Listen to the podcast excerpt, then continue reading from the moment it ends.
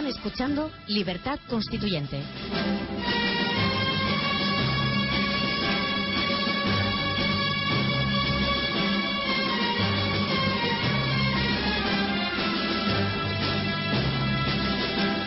Buenos días, amigos. Eh, Roberto y José Luis, ¿no? Sí, buenos días, don Antonio. Buenos días, Antonio. Pues mira, hoy es un día especial, primero, porque las noticias económicas son de una gravedad y de una novedad extraordinaria eh, por, por el anuncio de que la Fiscalía, por orden del Gobierno, intenta tomar el control judicial de Bankia y lo hace para que el asunto Bankia no interfiera, no explote en, en- con el asunto del rescate europeo de España. Y esta noticia es tan extraordinaria que yo, como hoy no hay un conductor, os propongo que paséis a examinarla y discutirla en primer término, porque es la, para mí la noticia no del día, sino tal vez del año. Porque esto aquí va, yo, según mi opinión, se va a dilucidar si el asunto de Bankia va a incidir o no en la crisis y si las nuevas medidas a- y que, que Obama ha pedido a Merkel y esta a su vez al banco, eh, el director del banco, el presidente del, Banco Europeo, las medidas para que por fin se llegue dinero a España, aunque sea con el truco de que llegue al FROP, en lugar de ser al Estado, como el FROP español es una entidad estatal, para que a su vez ese dinero el FROP lo pueda repartir e inyectar en la banca privada. Esto es lo que quiero, yo creo que es la noticia principal de hoy, que corre un riesgo tremendo, porque todo esto se puede venir abajo como un castillo de naipes. Bueno, esto sí que, eh, más que un tema económico, la primera parte por lo menos, es un tema esencialmente jurídico. Sí. Yo tal como lo veo, yo tal como lo veo, me parece una auténtica canallada, porque lo que hace el gobierno eh, es mm, dar la, y, eh, esto, la Fiscalía Anticorrupción no tenía por qué haber intervenido en esta historia. Entonces, eh, eh, ¿por qué interviene? Porque el señor Rajoy quiere hacer la misma trampa que hicieron con Caja Castilla-La Mancha. Exacto. Y entonces, eh, eh, esto ordena a la Fiscalía Anticorrupción que intervenga, con lo cual, ante la opinión pública, dicen, bueno, qué tíos más fenómenos. No, no, quieren". es, es todo lo contrario. Es todo lo contrario. Lo que trata precisamente es de que una vez que se ha puesto en marcha la Fiscalía Anticorrupción, todos los demás, toda la riada de, de, de- de- de- de demandas que se está produciendo, pues quedan, no sé si invalidadas, porque No, eso no, es lo queda- que me queda- gustaría... quedan retrasadas, paralizadas. Quedan retrasadas y paralizadas. Yo creo- Entonces esto es una golfada de primer nivel. Yo creo de verdad que como jurista te- eh, eh, os paso a ti y al portavoz de uso, que también quiero oír su opinión rápido, porque voy primero a recordar lo que se hizo con Caja Castilla-La Mancha. Porque esta fue la Fiscalía Anticorrupción, abrió en septiembre de 2010 diligencias para determinar las responsabilidades de los gestores de la Caja intervenida en 2009. Y aunque en noviembre de 2011 el fiscal concluyó que ni su expresidente y dirigente socialista, Juan Pedro Hernández Mortó, ni su exdirector general, Ildefonso Ortega, se enriquecieron directamente en su gestión, esa causa sigue abierta aún en la Audiencia Nacional por presuntos delitos de administración desleal, estafa, falsedad contable y falsedad en documento me- mercantil. Una causa de la que hoy día aún no se sabe nada. Eso es lo que quería que supierais que ha sido, esa es la finalidad perseguida por el gobierno de Rajoy para congelar el asunto de Bankia como se está congelada el asunto Caja Castilla. Sí, sí, no, don Antonio, están echando una manta para tapar las vergüenzas, ¿no? Sobre todo porque lo que han dicho es que lo que iba a investigar la Fiscalía Anticorrupción es el, eh, la, la- digamos, el origen, el cómo se, eh, se organiza, no el tema de fondo, que es, oiga, qué ha pasado con el dinero, qué ha pasado eh, con la gente que le han vendido un producto que no respondía a la realidad, es decir, bueno, eh, qué ha pasado, es decir, con la gestión realmente, ¿no? Y si ha habido un delito o no ha habido si ha habido una malversación de fondos o no ha habido, si ha habido una estafa, si ha habido una información errónea eh, a, los, a los posibles eh, compradores de determinados productos. ¿no? Es decir, este es el tema de fondo. Nosotros creemos que puestos a entrar, quien tendría que entrar es la Fiscalía respecto a un delito normal, no la Fiscalía Anticorrupción. Por aquí no se trata de si hay corrupción o no, sino si lo que había habido, digo, en el sentido mucho más amplio, es un delito donde se ha malversado el dinero y donde se ha estafado o se ha producido una estafa a determinadas personas. Y, esto no solamente es un tema aplicable a Bankia, sino al conjunto de cajas donde han recibido o han tenido unas inyecciones de dinero eh, y ese dinero después no ha aparecido donde tiene que aparecer o incluso con un perjuicio muy notable hacia los accionistas. Yo creo que aquí el tema de fondo y nosotros respecto a los rescates que se puedan plantear o no por parte de, Europa, eh, ya veremos después el mecanismo, si es el FROP, si es directamente o cómo es, es que ¿eh? bueno parece no no parece que la, vía lo que pasa es que parece que algunos abogados de estos de la Unión eh, de que están allí viendo la letra pequeña de los tratados no ven tan claro que pueda haber una inyección directa al FROP pero bueno, eso, es lo que está, eso es lo que está acordado. Bueno, no sabemos si lo harán y si, lo será ilegal. No, no, no, porque esto cada día eh, nos, van dando un nuevo, nos va dando un nuevo susto. No, pero lo que yo quería decir es que en el fondo, es decir, para nosotros, de luego, como uso, lo prioritario es que cualquier rescate, cualquier dinero que no se inyecte, después hay que devolverlo. Entonces, lo que nosotros decimos es, oiga, quien tiene que pagar esto son los inversores, son los accionistas y no los contribuyentes. Es evidente. ¿Eh? Esto es lo que tiene que quedar medianamente claro en cualquier proceso de rescate. Y esto es lo que no vemos tan claro. Es decir, sobre todo si es el gobierno, a través de un instrumento del gobierno, quien recibe la ayuda, porque será el responsable de devolverla. Nosotros hubiésemos, nos hubiese gustado mucho más que ese rescate parcial fuese directamente a aquellas entidades de crédito y asumiesen ellas la propia responsabilidad. Y en algunos casos, si tiene que caer alguna, pues que caiga, que no pasa absolutamente nada. Ya, bueno, vamos a ver. efectivamente, tienes eh, toda la razón, eh, José Luis. Esto. Mm, eh, aunque luego le preguntaré, volveremos sobre el tema de la canallada de, de Rajoy y con respecto a la Fiscalía para, para, para diluir y para frenar y para engañar a los españoles y para escapar. Lo otro es eh, si, se, si, cabe, si, eh, si cabe aún, bueno, y si se cabe, es, está, mucho más grave porque al, fin al final del día el tema Bankia ha supuesto la estafa, el robo, el saqueo de unas cantidades que pueden oscilar, sumando acciones y sumando preferentes, pues pueden oscilar en torno a los 5 o los 6 mil millones de euros. ¿eh? Bien, y aquí estamos hablando de un rescate que puede estar en torno a los 75 mil millones de euros. Bien, que, el, que la Unión Europea, eh, en vez de dar este dinero, en vez de intervenir directamente en los bancos, en vez de que los, eh, los eh, tenedores de deuda subordinada, es decir, los bancos alemanes, franceses, eh, ingleses que prestaron dinero irresponsablemente a otras cajas irresponsables, conviertan su capital en, perdón, conviertan su deuda en capital y pasen a ser dueños de las cajas y pasen a ser las cajas o, los bancos que han formado estas cajas, como es el caso de Bankia, pasen a ser controlados precisamente por los, por los acreedores, si lo que hacen estos, eh, estos eh, tíos de europeos es que le dan el dinero al FROP, entonces somos los españoles los responsables de devolver ese dinero. Y nadie responde de nada. Es decir, primero, el señor Rajoy puede colocar a quien le dé la santísima gana, puede colocar a sus amigos, a sus parientes, a sus primas y a su tía, la del pueblo. ¿eh?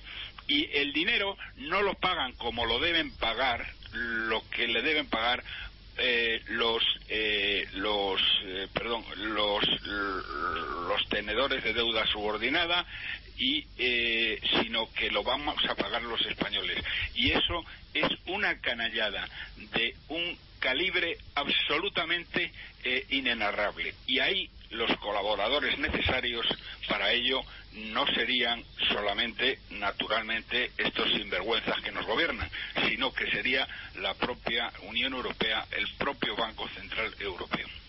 Claro, por eso es tan importante decir, dejar claro que en es, cuando se habla a veces, y nosotros hemos hablado alguna vez esas ideas que se han barajado respecto a esa unión bancaria, y decir, los mecanismos es que eso actúa directamente sobre los bancos y a través sobre esos tenedores de deuda subordinada y obligarles a asumir sus responsabilidades porque son ellos los que han querido hacer el negocio. Por eso es tan importante y en esa filosofía de alguna gente en la Unión que nosotros podemos compartir es, oiga, cualquier rescate a una entidad bancaria y luego ese principio de intentar no dejar caer a aquellas entidades sistémicas, es decir, aquellas cuya sería un colapso eh, para la propia Unión, ese pago tiene que hacerse precisamente quien tiene las acciones, quien tiene las inversiones realizadas en esa materia, quien ha querido hacer negocio. Pero en la medida que ese dinero venga al FROB, venga por tanto al gobierno, porque es un instrumento del gobierno, al final nos va a repercutir en el bolsillo de cada uno de los ciudadanos de este país. Y ya está bien que cada ciudadano estemos pagando en las malversaciones, las canalladas, como bien dice don Roberto, que se han materializado precisamente eh, a, los pobres ciudadanos, ¿no? que no somos responsables y sin embargo somos los paganos siempre de estas situaciones. ¿no? Pero es que además, eh, fíjense, eh, fijaros y fíjense ustedes, queridos oyentes, esto es que ya no seríamos nosotros los, la actual generación quienes pagaríamos porque no tenemos ya dinero ya nos han expoliado hasta el máximo y nos van a seguir expoliando ¿eh? eh esto lo van a pagar nuestros hijos y los hijos de nuestros hijos. Es decir, que estos canallas, eh, porque no se les puede denominar de otra manera, estos miserables, van a arruinar España para varias generaciones. Y esto es lo que es absolutamente inaceptable. Y es más inaceptable todavía el que el Banco Central Europeo sea un colaborador necesario en esta ruina de esta, en otro tiempo, gran nación. Y en cualquier caso hay que esperar hasta el día 1 de julio a ver que es cuando entra, es decir, el mecanismo europeo de estabilidad, esos 500.000 millones que están ahí preparados, y hasta el día 1 de julio no es operativo, ni siquiera las condiciones en que se pueda acceder a ellos, ¿no? Ya, pero Con lo cual, yo eh, hoy he leído... Lo que pasa es que se hablaba de que hoy, se hablaba de que había una intervención sí o sí. Vamos a ver, yo ayer, eh, ayer mm, me hicieron llegar un una noticia, vamos, una, una demanda que había hecho el Banco Central Europeo al banco al gobernador del Banco de España que parece que no es cierta en la cual se decía que hoy eh, 7 de junio eh, se intervendría por las buenas o por, las, malas. Yo también leí esa noticia. Bien. Esto, eh, desgraciadamente, no es cierto. Y sin embargo, lo que hoy leo en, la primera plana del Financial Times, que todas las mañanas la primera plana, pero la primera plana no un trocito mm, en una esquina de la primera plana, sino la primera plana, plana, plana del Financial Times, eh, pues es desolador. Porque lo que está diciendo que tiene narices es que para que el gobierno español, que no quiere que le intervengan, eh, y claro, el gobierno español no quiere que le intervengan por una razón muy sencilla, porque eso sería una pérdida de poder para ellos. Y a estos miserables lo único que les interesa es el poder. España y los españoles les importamos un pimiento.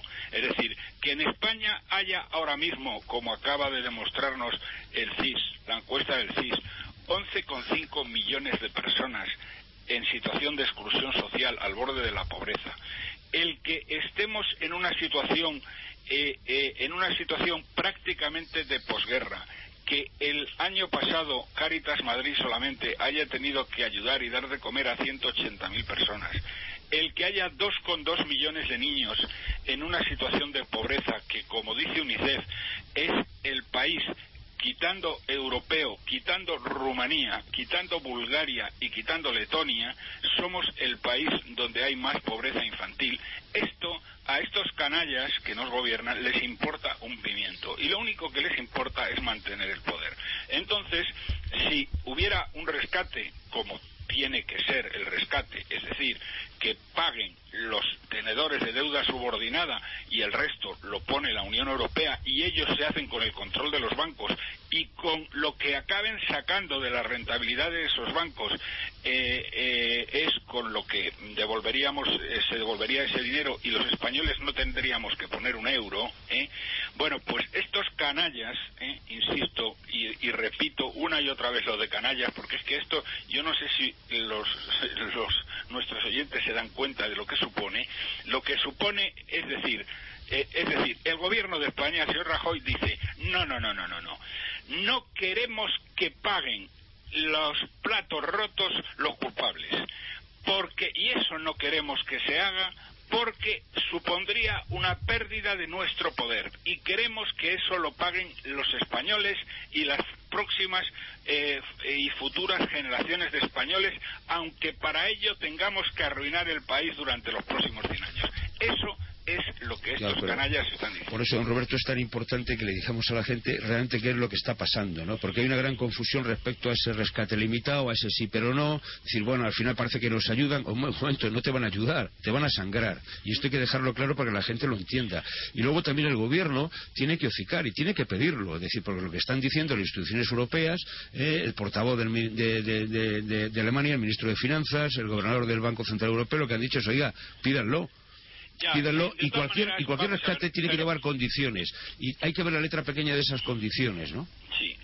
Bueno, dentro, perdón, dentro de, la, de lo que lo que va a hacer, una de las cosas que va a hacer el señor Rajoy precisamente para poder de alguna manera pagar esos eh, 75 mil millones. Sí, 80 mil se está hablando incluso. bueno, eh, es una cifra que de todas maneras se sabrá eh, se sabrá probablemente, vamos, se sabrá en cuestión de 10, 15 días. Pero lo que va a hacer, eh, lo que va a hacer, no solamente es que él va a decir, no, no, no, no, no, que ese dinero lo paguen los españoles, porque de esa manera yo preservo, yo y la casta política parasitaria preservamos nuestro poder. Entonces, lo que vamos a hacer para sangrar a los españoles es, primero, les vamos a subir el IVA. Segundo, vamos a bajar las pensiones. Tercero, vamos a bajar las prestaciones por vamos a bajar las prestaciones por desempleo. Cuarto, vamos a bajarle el sueldo a los funcionarios. Es decir, esas son las cosas que van a hacer.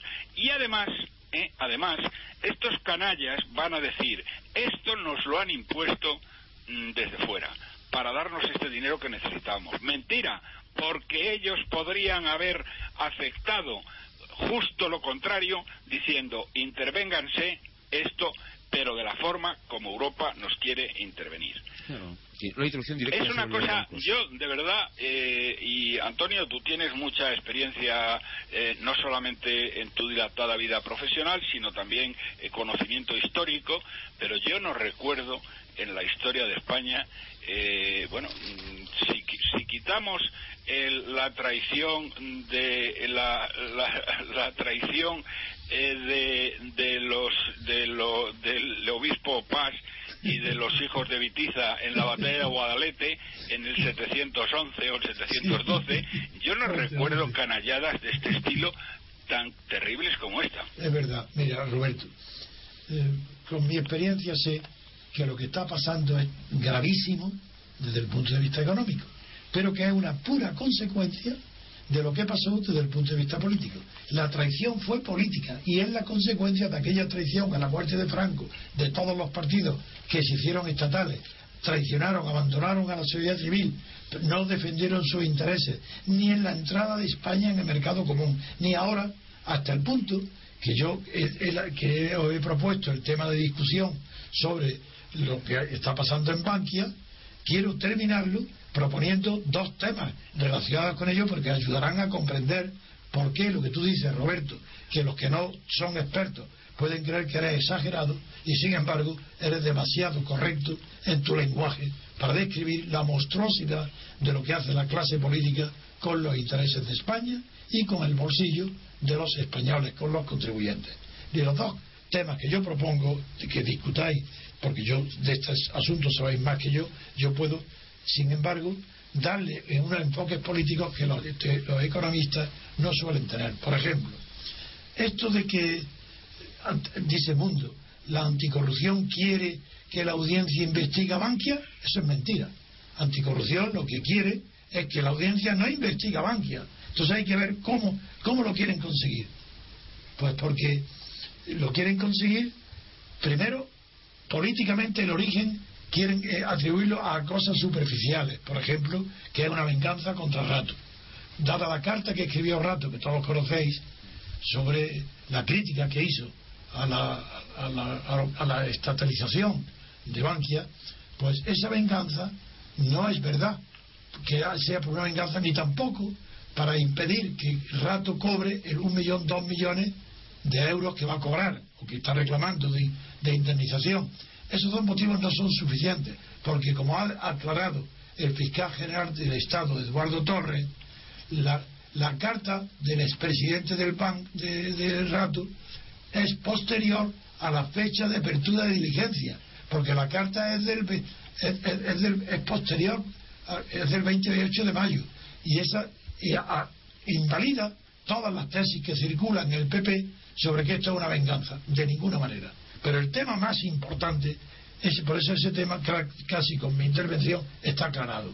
Pero en cambio lo que no está aclarado es la finalidad inmediata perseguida con esta judicialización por parte del gobierno de Bankia. Y esto sí que tiene una relación directa, y de eso sabréis más que yo, con la comisión de investigadores extranjeros que están haciendo la audiencia, las cuentas de la banca española y también de Bankia. Pero ahora, ¿qué va a pasar con Bankia? Si está intervenida fiscalmente, ¿la van a sustraer? Así, ahora ya las auditorías encargadas a empresas extranjeras que termina este mes, el final de mes, ¿no puede investigar a la Bankia? Ese es el gran tema que hay para mí desde el punto de vista jurídico planteado. Ya, ya, yo, ya, yo lo que estaba hablando, sí, a mí esto está, está, eso está clarísimo, forma parte de la forma de actuar de esta casta política miserable eh, y corrupta, ¿eh? pero eh, eh, insisto, lo que eh, lo que me parece infinitamente más grave es que el señor Rajoy, teniendo la oportunidad de que de que eh, el sistema financiero español se ha saneado eh, eh, sin que nos cueste un céntimo a los españoles, elija el, el, que seamos los españoles los que los paguemos para no perder ninguna cuota de poder. Sin duda. Quiero decir, quiero decir también para que lo entiendan bien, eh, que esto es lo que quieren los el señor Botín, el señor Claro. Painé, los presidentes de los grandes bancos españoles, por una razón muy clara. Ellos tienen un monopolio eh, tremebundo que nos obliga a los españoles a pagar los tipos de interés más altos, las tasas más altas, las- los costes por servicios bancarios más altos de toda Europa. ¿eh? Si eh, eh, los bancos, eh, la- el rescate se hiciera de la forma que se quiere, que la quiere, que quiere hacer el Banco Central Europeo y que serán unos miserables y unos cobardes y unos colaboradores necesarios en una traición histórica, ¿eh? Eh, lo que ocurriría es que estos bancos cojamos a Bankia para, para fijar ideas.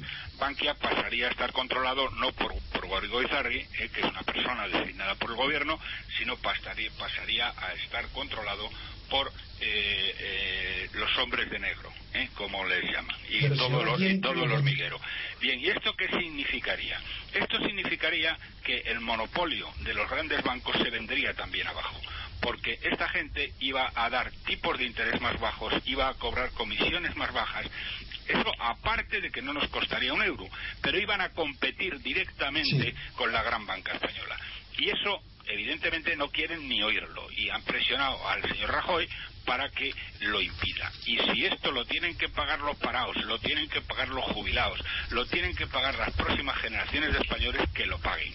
Es una canallada de un calibre, por eso digo que esto es lo que yo, en todo lo que mm, soy capaz de recordar de la historia de España, pues mm, la única ocasión en que se produce una traición tan, eh, tan brutal al pueblo español ¿eh?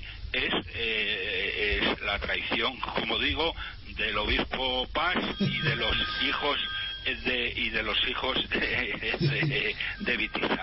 Pero Roberto, yo te he respondido diciendo que esta traición al bolsillo de España y de la economía española es pura consecuencia de la mayor traición política que ha conocido la historia de España, que fue a la muerte de Franco, la renuncia de los partidos a lo que habían de oposición y clandestino a lo que habían estado defendiendo durante 25 o 30 años. En un día que tocaron las alfombras del poder de Suárez se pasaron a la reforma y que no la reforma que es lo que hay.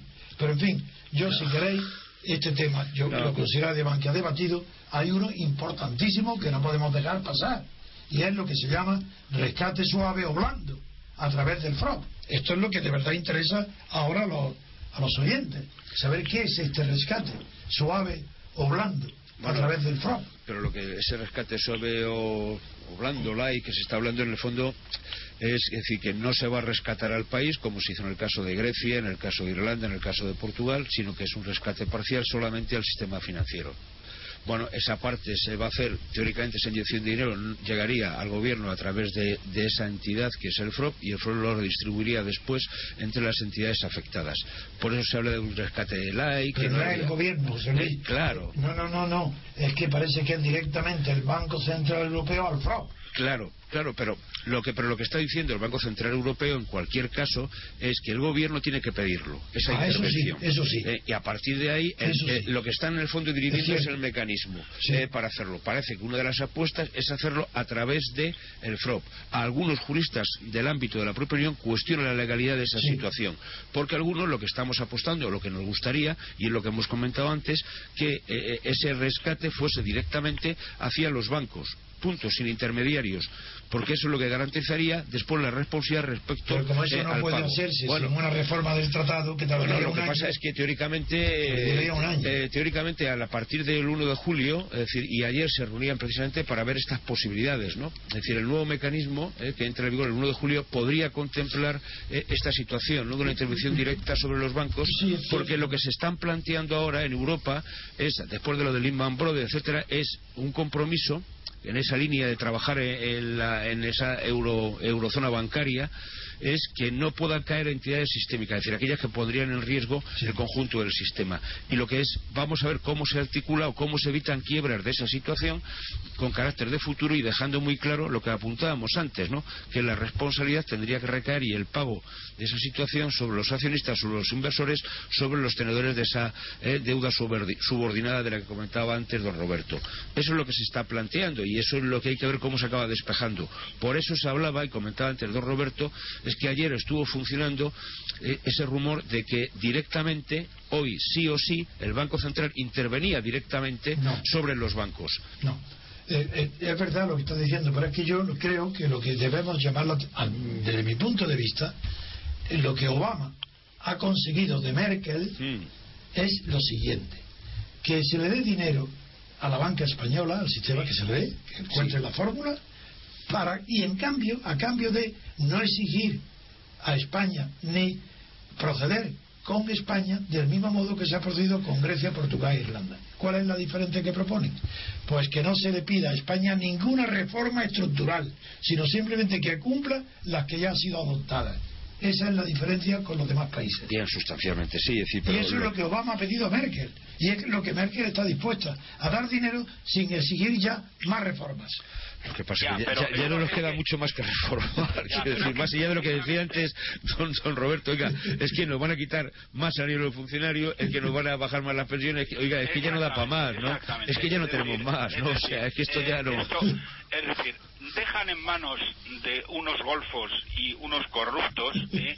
les entregan el dinero sin que eh, y para que lo puedan gastar, porque el, el, el rescate de verdad presuponía, eh, y ayer en el, en, la, en el supuesto eh, comunicado que se había transmitido al Banco de España, eh, se decía muy claramente, y en fin, lo tengo por aquí, pero en fin, no lo veo ahora mismo, pero lo que se decía con toda claridad es que ese dinero iba, como es lógico y de sentido común, iba a ser supervisado y va a ser eh, controlado total y absolutamente por eh, el Banco Central Europeo. Bien, lo que ahora se dice, no, eso se lo da el FROP. Y el FROP mm, mm, lo único que tiene que hacer es devolverlo. En un plazo que se le dé y tal y cual. Y ustedes los españoles gastan ese dinero como le dé la gana. Es decir, ¿esto qué significa? Significa que Rajoy y sus secuaces eh, se hacen con el control de estos bancos de acuerdo con el señor Botín y demás hermanos mártires eh, y aquí no compite nadie, aquí seguimos teniendo los tipos de interés más altos del mundo, aquí seguimos teniendo, eh, aquí seguimos sin crédito, aquí seguimos sin nada y el señor Rajoy conserva su poder. Y además, y además, efectivamente, al contrario que se ha hecho con Grecia, con Portugal y con Irlanda, eh, mm, no se nos pide nada, pero no se nos pide nada directamente. Pero lo que sí va a aprovechar el señor Rajoy, que es un miserable, eh, va a aprovechar para, apretarnos, para bajar las pensiones, para mm, para bajar el, dinero que se le da a los parados, para bajar el sueldo a los funcionarios, para subirnos el IVA, para subirnos. Bueno, eh, bueno, tenemos un caso, verdes. Perdón, tenemos un caso eh, que, como además hay muchos oyentes de Madrid, que es que clama al cielo. Sí, sí, dígalo, para que vean, para que vean ustedes cómo funcionan estos canallas. ¿eh?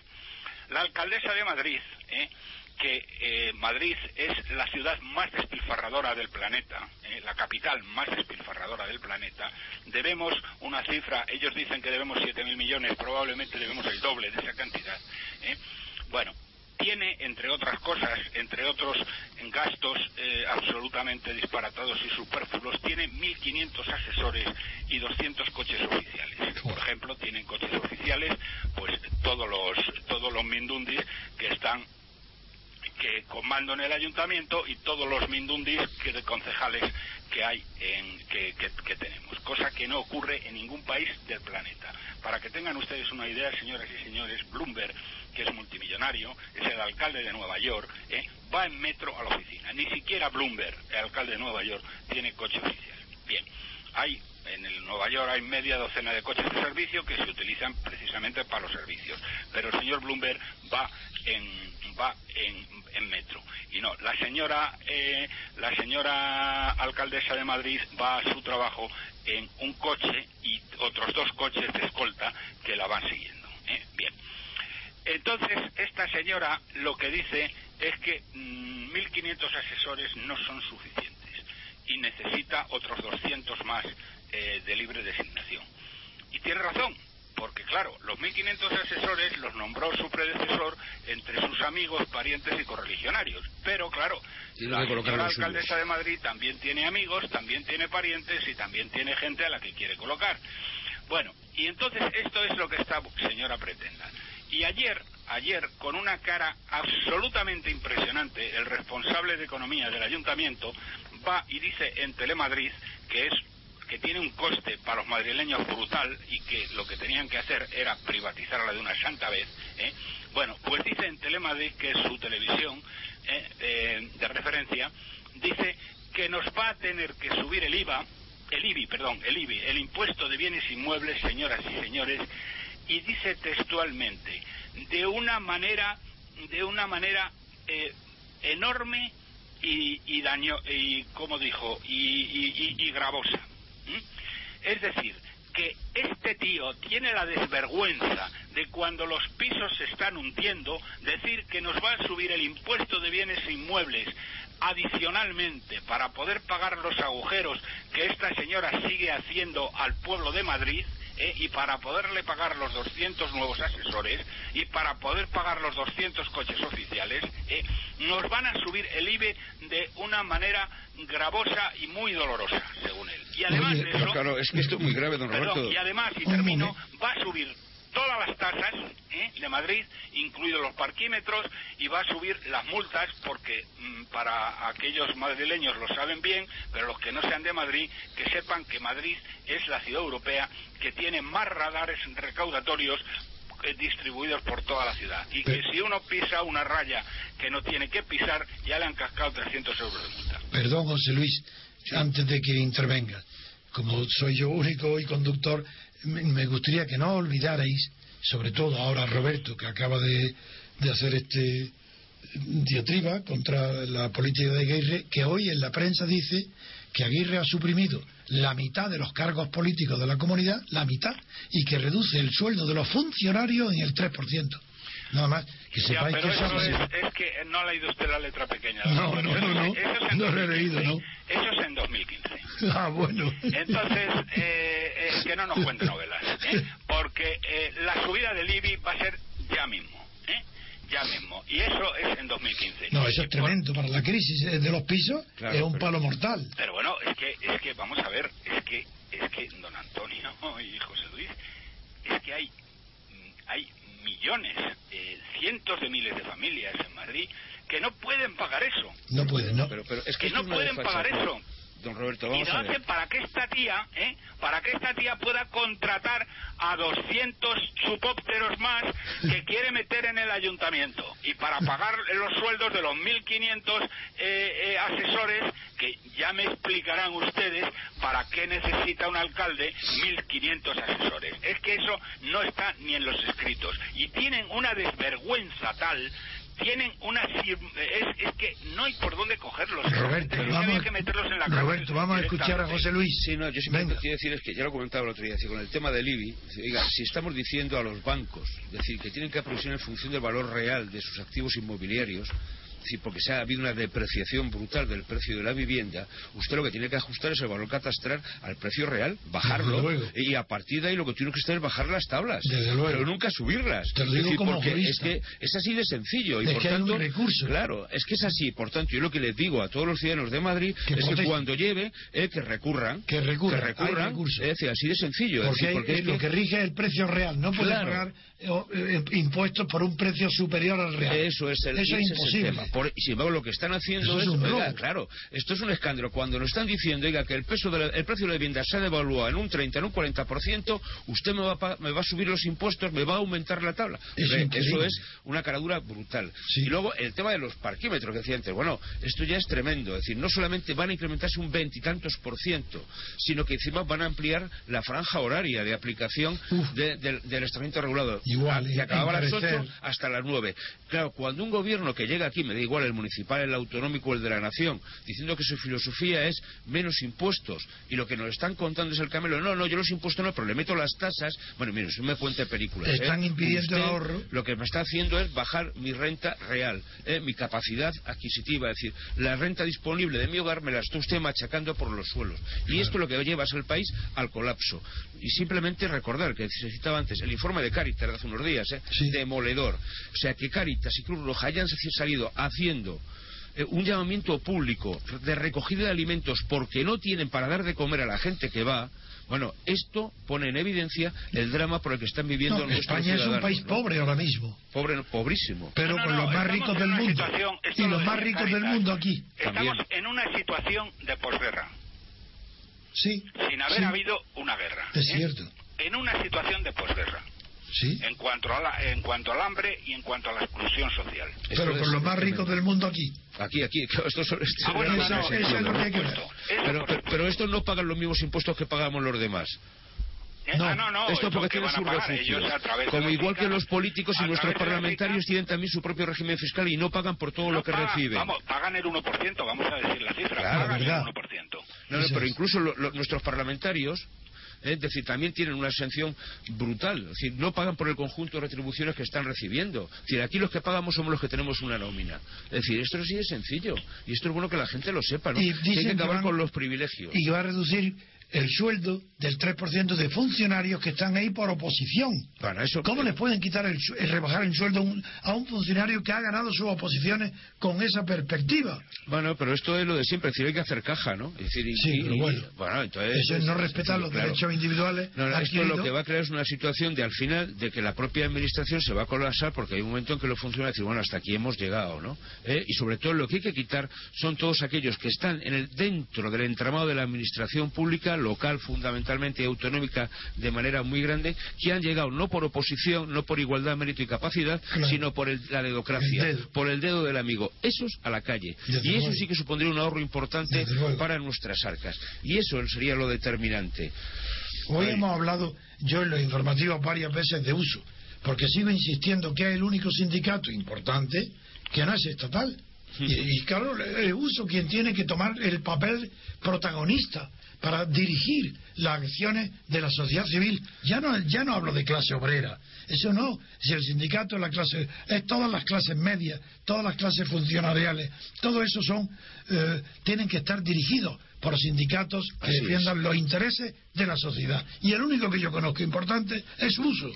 Pues en eso no estamos. conozco otro. En eso estamos peleándonos a pesar de todas las dificultades que, nos ponen, de luego, porque no es fácil, porque es que en muchos eh, somos somos un sindicato políticamente incorrecto porque decimos la verdad del barquero. Y tenéis el apoyo incondicional de Roberto, que, que siempre que puede dice igual que yo. Uh -huh. Y lo agradecemos. Ya lo sabe. Lo sabes. Yo lo sé, lo, lo sé. yo lo repito aquí en la radio. Y, tenéis apoyo de, de teóricos, teóricos no, y hombres prácticos de economía, y desde luego yo como jurista, eh, tenéis el apoyo total constitucional. Uh -huh. Es que sois los únicos sindicatos legítimos que hay en España. Los demás no son legítimos, porque son estatales. Esos son traidores. Bueno, la sociedad civil. Estatales y se financian del Estado, con lo cual. Financiados por el Estado, claro, y es que, es, que esa barbaridad, y parece mentira que la prensa no lo ponga todos los días en primeras páginas, que se ahorren todo el dinero que dan a los sindicatos. Hoy, 400.000 euros, la noticia de hoy, Sí, a sí. los sindicatos. Hoy, 400.000 euros. Bueno, no, pues sindicatos, patronales, partidos políticos, Bueno, hombre, bueno, claro, claro. eh, que entramos Hablo de los sindicatos porque Sí, sí, estoy hablando sí, de, no, no. ellos nada más. No, pero yo creo que todo. también es, bueno también recordarlo, ¿no? Y cuando hablamos del tema Bankia, recordar hay que, por ejemplo, ¿eh? altos dirigentes también de los empresarios y de los sindicatos han sido parte ¿eh? de esa situación porque han sido firmantes de las cuentas. No, pero yo hablo de los sindicatos porque la noticia de la razón de hoy en portada es que los sindicatos pactaron cobrar más de 400.000 euros en plena crisis de Bankia. Sí, sí. Esto, Bueno, nosotros, eh, mire, tenemos por ahí el acuerdo y nosotros lo hemos suministrado a algún medio, es decir, de el acuerdo sindical, de, eh, que, bueno, que es un auténtico, es demoledor. y como ¿eh? dice es antes- demoledor. Es como ha decir, dicho antes Roberto, me ha, me ha aclarado que yo mismo he sido víctima, de la, a pesar de mi eh, desconfianza de la prensa, de la partada de la razón, porque después de hablar de los sindicatos que pactan esto, hay- a continuación dice, Revolución Aguirre, dos puntos. Reducirá a la mitad los diputados de la Asamblea, punto. Y yo he picado porque no, he leído la letra pequeña, que era del año 15. Sí, sí. Pero qué barbaridad, qué, qué malas personas, qué mala idea tienen las portadas. Son gente, son gente cruel, son gente ¿Pero cómo corrupta, son gente malvada, eh, es decir, son gente que debería estar en la cárcel todos y cada uno de ellos y deberían ser todos procesados por el daño que están haciendo a esta generación y a varias generaciones. Menos mal que estamos salvando nuestra responsabilidad, porque no se podría vivir de verdad si no tuviéramos esta voz de poder estar denunciando la mentira, el latrocinio, los delitos que está cometiendo continuamente la clase política, la clase eh, bancaria suprema y también la clase periodística. Bueno, que eh, están a decir, todo. tal vez se te ha escapado la clase empresarial. ¿Sabe No, la última que ha hecho? ¿Sabe la última que ha hecho No. el señor Rajoy? No. Eh, vino ayer en los periódicos. Bien, para proteger a los grandes empresarios, llámese Telefónica, llámese Repsol, llámese Iberdrola, ¿eh? ha vuelto a restituir una cosa que es ilegal, que es la mm, acción de oro para que Ah, la ley sí. antiopas, para que no Sí. les puedan lanzar una OPA, La OPA, y sí. ponerlos en la calle. La- de Esto es absolutamente de vergüenza. No, es contra el No tan de vamos a ver, no tan de vergüenza como lo que estamos hablando de obligar al pueblo español a endeudarse para varias generaciones, ¿eh? porque estos canallas no quieren perder poder, ¿eh? Eh, eh, pero verdaderamente todo va en la misma línea. Es decir, esto claro. yo Pero es un de verdad Roberto. y Es decir, es vuelvo- que eh, si vas con la caída de la bolsa, es decir, el- el- el- la caída del valor de las acciones de muchas de estas grandes compañías son un caramelito para que se les sope. Es decir, es que entonces vienen a blindarse. Es así de sencillo. Es decir, que esto, al Ya, final, pero bueno, y claro, pero- un país donde decimos que eh, eh, quien tiene que sacar este país adelante son las pymes, que es el 85, más del 85% del tejido empresarial de este país, de las pymes no se habla. Y siempre acabamos hablando de esas 400 empresas, algunas de las cuales estamos hablando de 35 de las mismas.